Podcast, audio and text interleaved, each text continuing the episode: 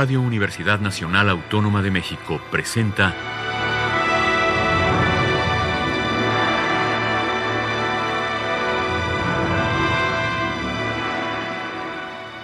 Hacia una nueva música.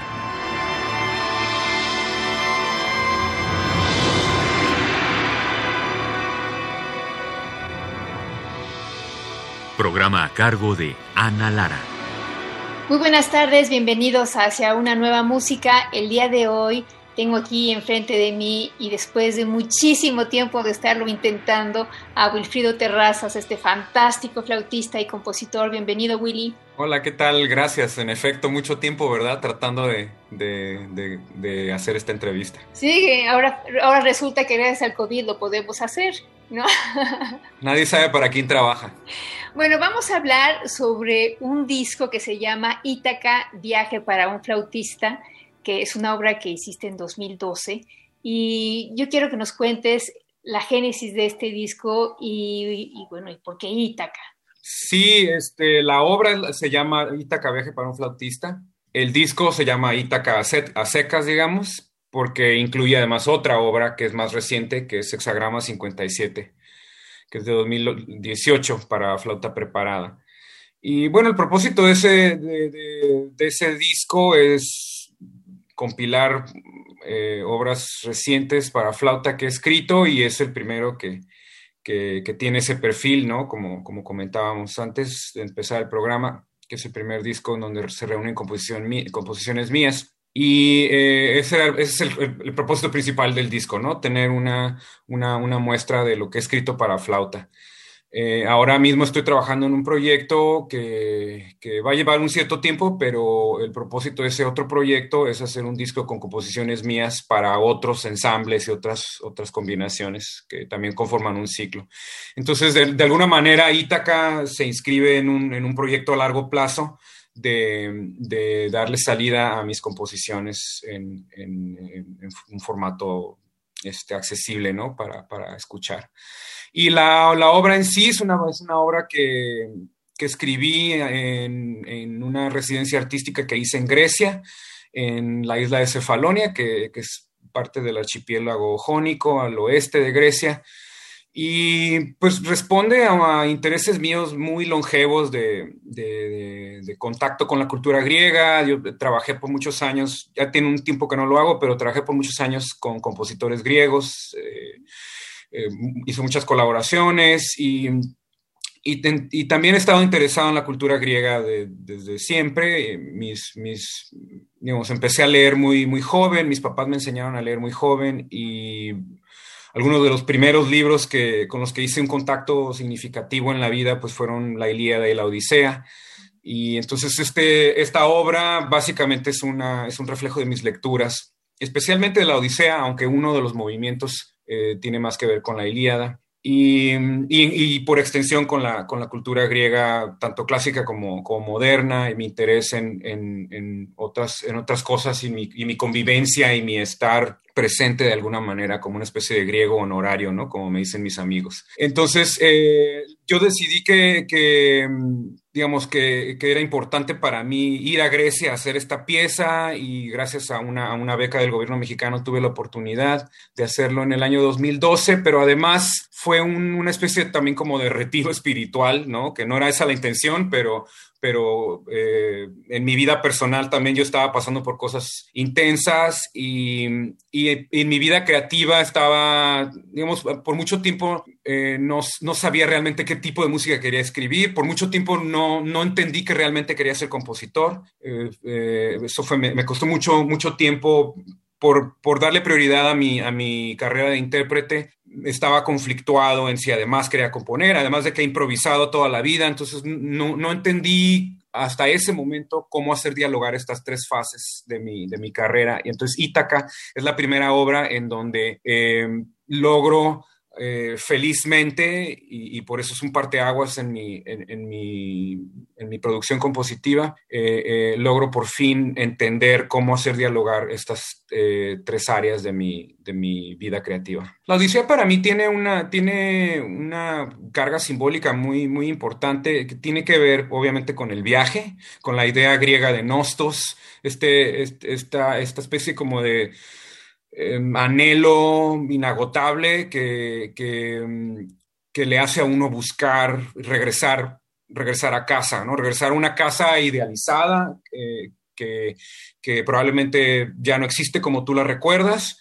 o probablemente nunca existió y, que es una idea que me fascina eh, por muchas razones, porque em, para empezar por la, por la, digamos, por el por el, esta idea humana de enfrentarse a la adversidad y a la imposibilidad, a, lo inconcebible o a lo, a lo, desconocido, que para mí está resumido en, en, la Odisea de muchas maneras, ¿no? El, descenso a los infiernos, el, el, viaje accidentado, que a pesar de que Odiseo tiene un montón de oportunidades de, renunciar al viaje y simplemente quedarse a gusto y no sé, por ejemplo, vivir con Calipso o, vivir con Circe o, quedarse entre los feacios, eh, Odiseo decide mandar todo eso a la goma y, tratar de regresar a Ítaca.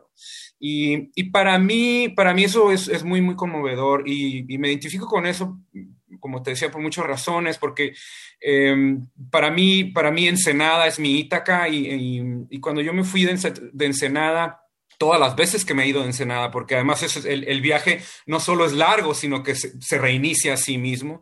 Entonces, para mí siempre ha sido una, una invitación digamos, a regresar, pero regresar siempre diferente, a, que, el, viaje eh, eh, me renueve, me, llene de energía que, creativa, que pueda traducirse no solo en nueva obra, sino en, forjar nuevas comunidades y nuevas colaboraciones y descubrir eh, juntos con esas eh, colaboraciones, nuevas posibilidades de, expresión de esta misma idea.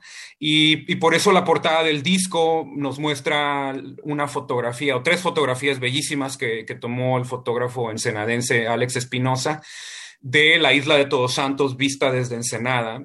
Para mí la isla de Todos Santos simboliza ese, ese anhelo de, viajar, como hacer el último viaje, ¿no? El, el, último viaje del que ya no se regresa. Y, me parecía que para mí era importante identificar esa, esa, mm, ese interés personal, esa experiencia personal de haber visto la isla de Todos Santos toda la vida desde Ensenada y, asociarla a, a, este anhelo del viaje que, que, es para mí griego, muy griego en esencia, pero que yo creo que todos en cualquier lugar del planeta podemos llegar a entender. Y quiero que nos cuentes lo que son los módulos de crecimiento. Claro que sí, con mucho gusto. Eh, los módulos de crecimiento son una especie de, de invento accidental mío. Eh, son básicamente, es una, es una estrategia de notación musical eh, muy sencilla en realidad, en donde sintetizo ideas que, que yo vi a mi alrededor o percibí a mi alrededor por mucho tiempo y que me interesaban, pero que no sabía cómo hacer funcionar en, un, en una obra de este tipo. He, tocado jazz o, músicas conectadas con el jazz desde, desde que empecé a tocar la flauta y seguramente muchas, muchas personas saben que en el jazz la notación no tiene la pretensión de ser precisa, eh, eh, ¿no? Los, los, llamados charts o lead sheets en el jazz son esqueletos, ¿no? una guía eh, mnemotécnica, como, como, digamos, es, el, propósito de toda notación musical, pero a veces en la música de concierto se nos olvida que, que la notación es solo un vehículo, solamente son las instrucciones para poder eh, musicar, como diría Christopher Small. Y y entonces lo que yo hice fue tomar como inspiración el modelo de la notación en el jazz, en donde lo que tenemos es una reducción de, una, de una estructura que, a partir de la cual vamos a improvisar a partir de la cual vamos a, elaborar y, crear la música. ¿no? Entonces, eh, mis módulos de crecimiento son simplemente material musical eh, eh, que yo escribo, que, mm, que, le da al intérprete algunas ideas básicas de puntos de partida para improvisar. Eh, es muy importante entenderlos como puntos de partida, porque eso quiere decir que el intérprete no tiene que estar leyendo, sino que ahí están las ideas sueltas y a partir de ahí uno improvisa y digamos, yo doy algunas sugerencias, pero la notación es muy, muy flexible. Y es tan flexible que cuando yo eh, hice el estreno mundial de Ítaca, estaba perdido, o sea, no sabía, no sabía cómo, cómo leer esas partituras, a pesar de, de, haber tenido mucha experiencia en, en, muchos tipos distintos de notación, como ya decía, incluso en la notación en el jazz a la hora de que me enfrenté a mi propio invento, yo asumí que porque eran mis propias piezas iba a ser la cosa más fácil del mundo y sin embargo tuve que reaprender como intérprete de música escrita, eh, tuve que reaprender cómo, cómo aproximar esa, a esa notación y me tomó un cierto periodo y el estreno mundial fue, fue una versión que me gustó mucho y, que fue muy importante, pero fue una versión todavía bastante tímida. Y eh, esta obra ha ido creciendo a, medida que la he ido tocando eh, en duración y en, madurez y en idea y en, exploración. Y por eso también es una de las razones por las cuales decidí esperar tanto tiempo para llegar a grabarla, para, para, mm, para, que, la, para que la pieza tuviera un crecimiento que, que fuera, digamos, fiel a, su, a la idea esta del viaje, ¿no? Entonces también ahí eh, en, la grabación ya hay una muestra de, de, se ve como tomarle una fotografía eh, eh, a medio viaje, ¿no?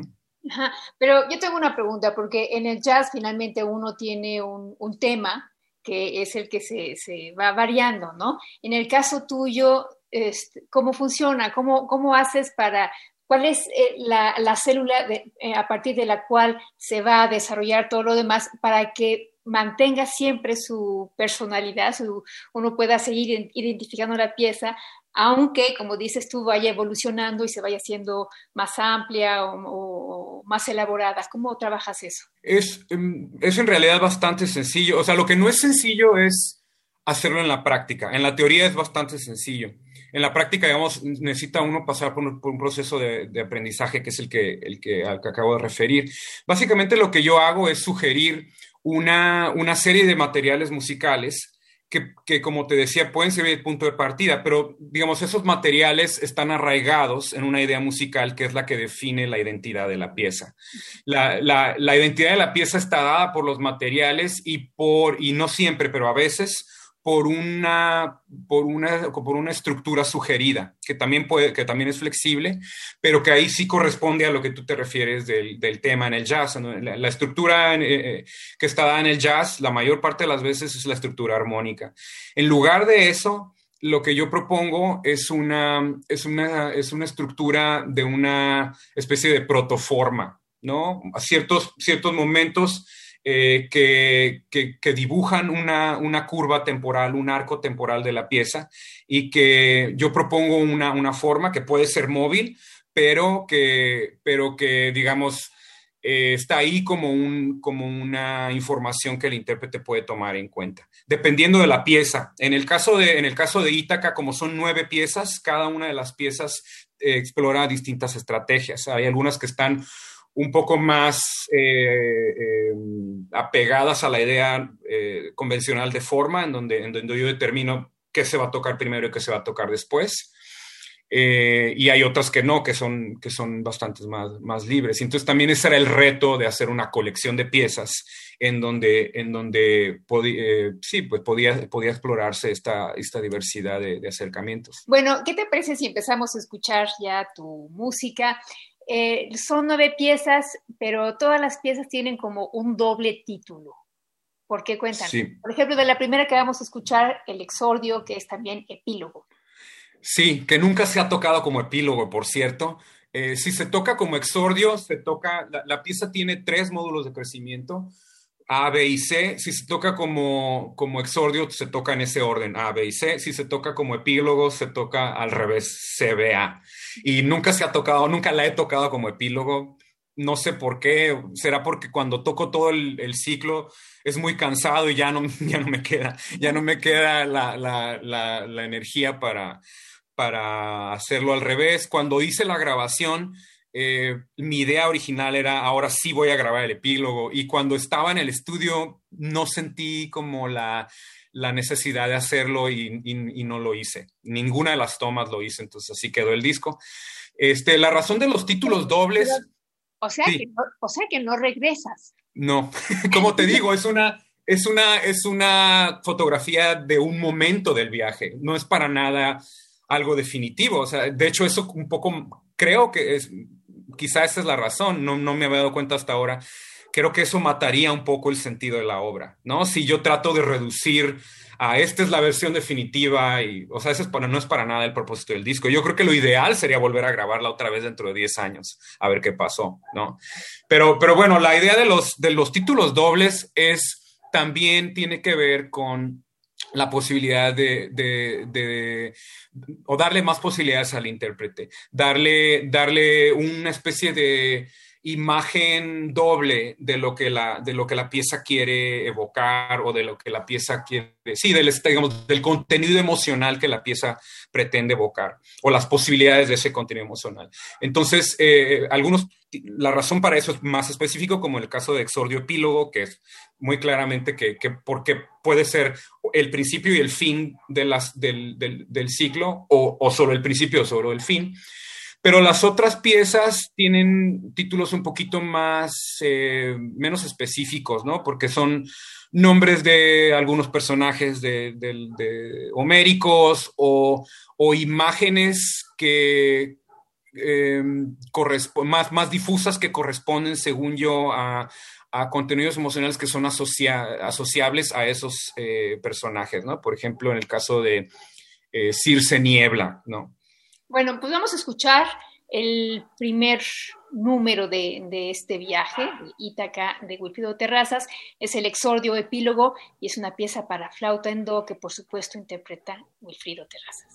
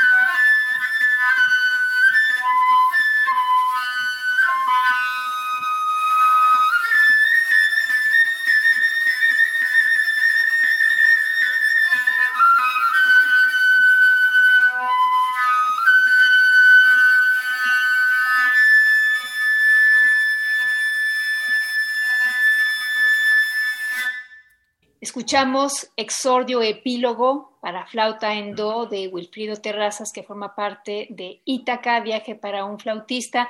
Estamos platicando con Willy Terrazas sobre este disco que se llama Ítaca y que salió recientemente en el sello Zero Records, ¿verdad, Willy? Correcto. Bueno, la siguiente pieza se llama Calipso Ausencia. Cuéntanos de Calipso. Sí, eh, Calipso, Calipso es, un personaje interesantísimo eh, que, me parece cautivador y, trascendente de muchas maneras, en el, no solo en la historia de la Odisea, sino, sino en general como, un, como una especie de arquetipo eh, cultural y que es, y que es el, el, estar a gusto en una situación en donde en realidad no quieres estar. es decir, es, la antítesis del viaje, ¿no? Es la antítesis de, esta idea de nostos, ¿no? El llegar a un momento, tú sabes que el viaje no ha terminado, o sea, todo en tu ser te dice que tu viaje no ha terminado. Y sin embargo, estás en una especie de zona de confort eh, eh, em, que te dice, no hay problema, te puedes quedar aquí y no pasa nada. Te puedes morir aquí y vas a ser feliz. Pero tú sabes que eso no es cierto. Tú sabes que no puedes ser feliz hasta que, hasta que completes el viaje. ¿no? Entonces, para mí, eh, yo lo que quise hacer en esta pieza fue, eh, hay una serie de módulos de crecimiento aquí para la flauta alto que, van eh, eh, eh, enganchándose, digamos, en espiral, en donde cada vez hay más posibilidades, es como acumulativa, ¿no? Es una, es una estructura acumulativa. Entonces hay más y más y más material y llega, llega un punto en donde ese material, digamos, no, no puede ser manejable, porque ya es, es demasiado, ¿no?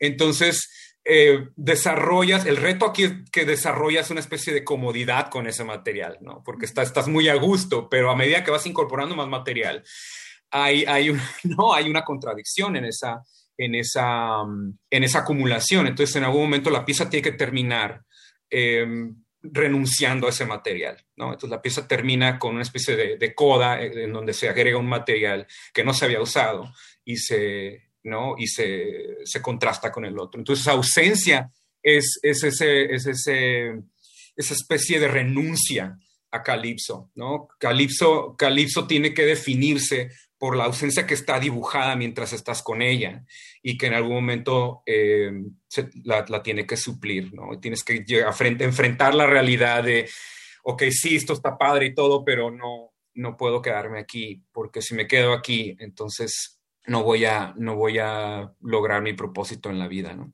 Bueno, pues vamos a escuchar Calipso, Ausencia de Wilfrido Terrazas. Es una pieza para flauta alto que interpreta también Wilfrido Terrazas.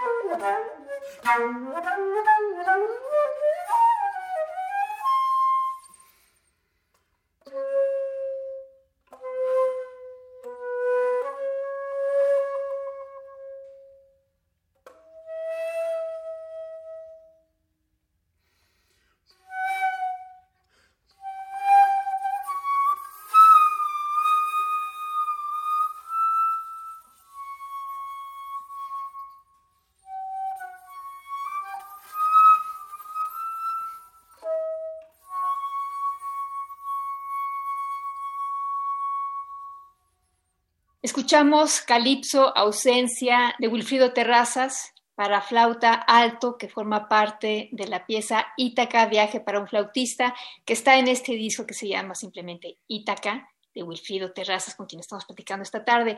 El siguiente número que vamos a escuchar se llama Nausicaa Mar, que es una pieza para pícolo. Cuéntanos de ella. Sí, esta es la única pieza para pícolo de todo el ciclo. En realidad no por ninguna razón específica, pero quizá porque, porque Nausicaa es un, es, un, es un personaje muy, de nuevo, muy interesante. Bueno, todos los personajes que están aludidos aquí lo son, para mí al menos. Y ella es única en el, en el sentido de que es un personaje muy joven, ¿no? Es uno de los personajes más, más jóvenes. Y normalmente en Homero los personajes jóvenes son personajes eh, que no que no tienen una voz creativa o que son personajes que, están siendo guiados, ¿no? Por ejemplo, Telémaco es un personaje que en realidad no, toma decisiones por sí mismo. Eh, él, está, él está en su propio viaje, pero es un viaje que necesita de guía, entonces por eso atiende, ¿no? Atiende a su madre, atiende eh, eh, a, Atenea, Atenea lo guía, lo, lo, impulsa a realizar su viaje y va a ver a Néstor, etcétera, pero Telémaco no no es su propio agente todavía. Entonces Homero nos, nos comunica esta idea de que, de que la juventud eh, em, necesita de, guía y de, apoyo, ¿no? Que, es muy interesante, pero Nausicaa eh, eh, no, no, no, no, comparte esa situación. Nausicaa es quizá tan joven como Telémaco o más incluso, pero ella sí tiene decisión, entonces una, es, una, es una persona autónoma que, que bueno, sí es una, es una princesa que, que, obedece a su padre y tal, pero ella sale a la playa a, lavar su ropa, ¿no? porque a ella se le antoja y entonces es un personaje que a mí me parece que, que, es fundamentalmente libre. Y entonces cuando Odiseo la encuentra o ella encuentra a Odiseo desnudo en la playa, hay un encuentro ahí que mm, para mí tiene que ver con, con, esta, con, el, con, el contraste intergeneracional. ¿no? El, cuando nosotros los viejos encontramos a la juventud, eh, renovamos de muchas maneras nuestra, nuestra visión de, lo que puede ser nuestras vidas y, de ahí tomamos energías renovadas para continuar nuestro viaje. Y el mar también a la vez simboliza eso, simboliza la, de nuevo, la, la, invitación, la apertura a lavar nuestra ropa, no en casa, sino a la orilla del mar. Bueno, pues vamos a escuchar Nausicaa, Mar, de Wilfrido Terrazas para Piccolo, que él mismo interpreta.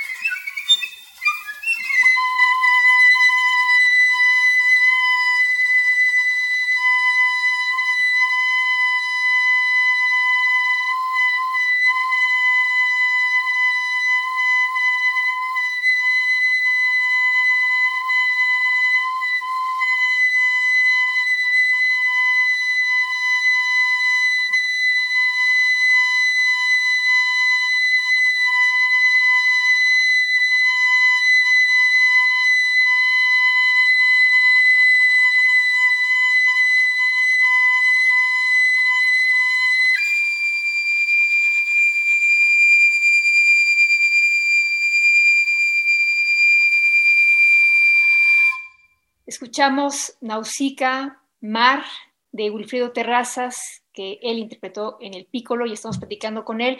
La siguiente pieza se llama Circe, Niebla.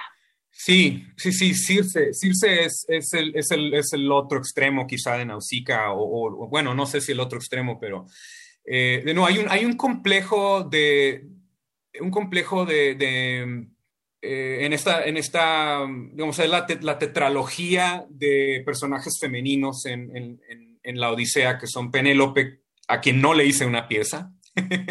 eh, eh, Pero no te preocupes porque ella espera. Ella, ella tiene mucha paciencia, no, no, tiene, no tiene ninguna prisa. Eh, y este y Calipso y Nausicaa y, y Circe. Y Circe, Circe pues es es la, la, el personaje eh, eh, que, que, que, atrapa, ¿no? Es el, el, personaje que es la bruja, ¿no? Es, la, es el personaje que encanta, eh, encanta quizás mejor palabra. es el personaje que está interesada, ella sí está interesada en, en, que Odiseo se quede con ella, pero a través de artilugios y a través de, o sea, no hay negociación posible con Circe, ¿no? Ella está dispuesta a a, deshacerse de todos los compañeros, de transformarlos en cerditos y eh, no y, de salirse con la suya. Y o sea es un personaje que impone su voluntad no y por lo tanto hay una hay una relación aquí con la autoridad y con la desviarse del viaje en contra de tu voluntad entonces yo creo que todos en nuestro viaje personal nos hemos enfrentado a algún tipo de coerción, algún tipo de, ¿no? De, ya no es una zona de confort, es una zona en la que no estás a gusto y, estás, estás siendo mantenido ahí en contra de tu voluntad, ¿no?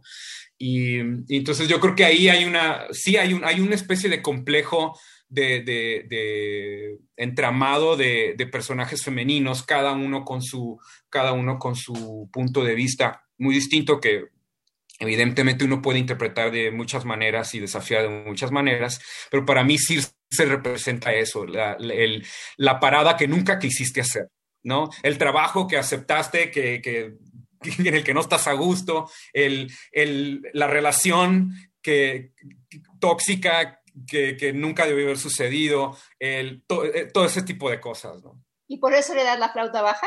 Mm, no, no sé si, no sé si escogí la flauta bajo por eso. Eh, mm, más bien por las sonoridades que me imaginé, que, que, que son muy estáticas y, y, que son, sí, quizás son lindas y sensuales, pero que no parecen ir a ningún lado, ¿no? Y que, y que a la vez son frágiles, ¿no? Y que tienen un, un equilibrio que, que un poco de como de cristal, como que uno no quisiera romper y me parece que la niebla es, eso que te da. Nunca, en la niebla nunca sabes qué, tan profundo es, eh, ¿no? Que el, no, puedes, no puedes medir las distancias, tu visibilidad es absolutamente limitada. Entonces, para mí la niebla tenía que ver con, con, con esa especie de incertidumbre. De, de, no, a lo mejor la niebla solo ocupa unos metros, pero tú no lo sabes porque no puedes ver a través de ella, ¿no? Es un poco la metáfora. Ok, pues vamos a escuchar Circe, Niebla de Wilfrido Terrazas para flauta bajo que él interpreta.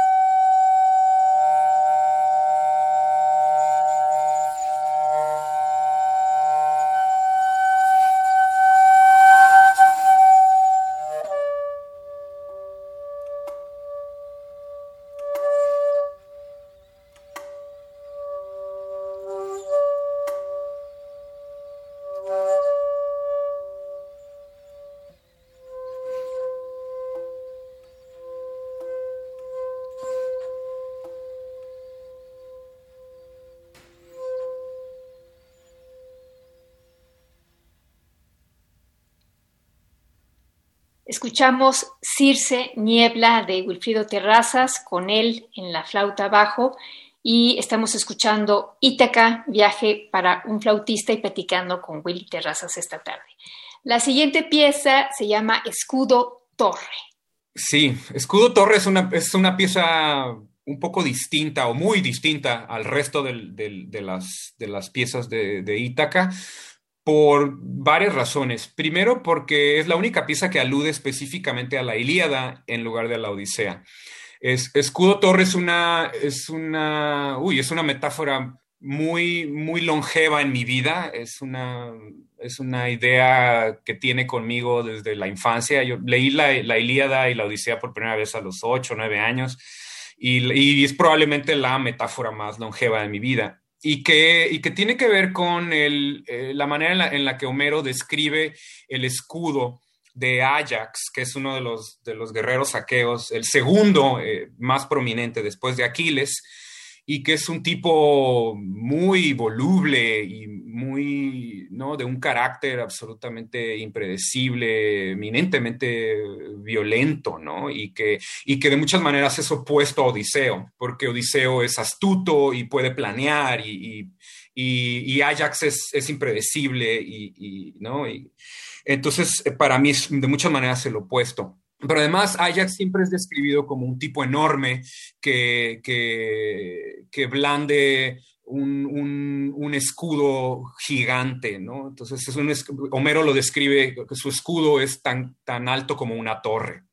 Entonces, para mí ese es un símbolo muy interesante que tiene que ver con, eh, con la idea de, de, que, de que cuando uno forja las, eh, las herramientas apropiadas, que para, que para mí eso es lo que representa esta obra, el poder ah, descubrir y sintetizar eh, eh, cosas que estaban sueltas en algo que, que, me tardé como 20 años en aterrizar.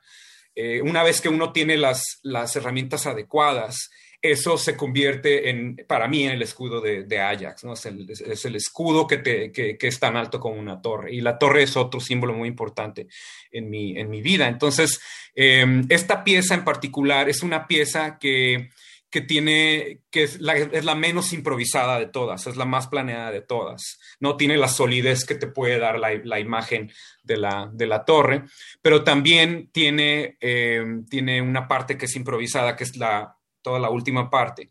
Y entonces es una especie como de conciliación del, del, de la búsqueda de, toda mi música previa a esta obra con eh, y, una especie, sí, como una, apertura a todo lo, a todo lo nuevo ¿no? que, que va a venir después de ella. Bueno, pues vamos a escuchar Escudo, Torre, de Wilfrido Terrazas, con él interpretando en la flauta en do.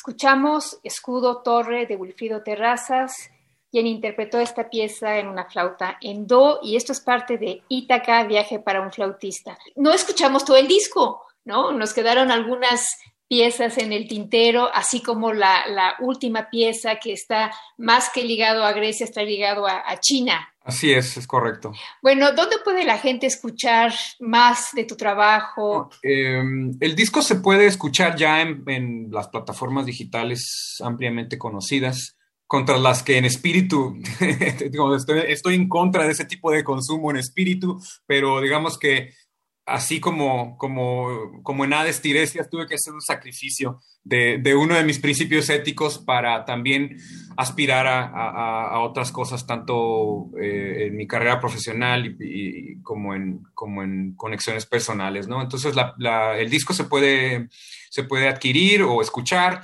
en plataformas como Spotify, como Amazon, etcétera, ¿no? Y eh, también eh, existe el disco físico, que en la Ciudad de México se puede conseguir a través de, de Zero Records, justamente. Eh, la, página es, eh, si no me equivoco, es cero-records.com y ahí la gente lindísima de Zero Records está a su, disposición.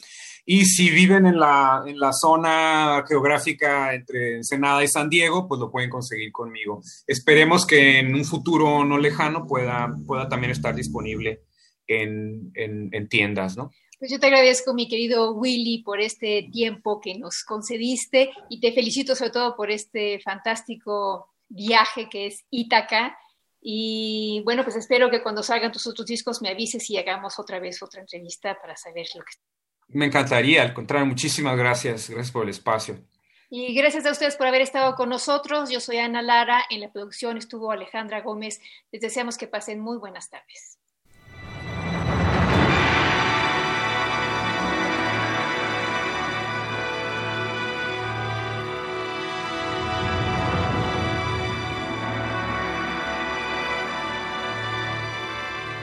Radio Universidad Nacional Autónoma de México presentó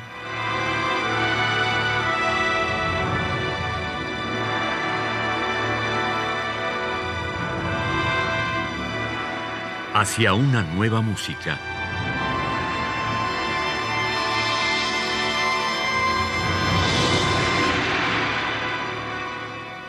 Programa a cargo de Ana Lara.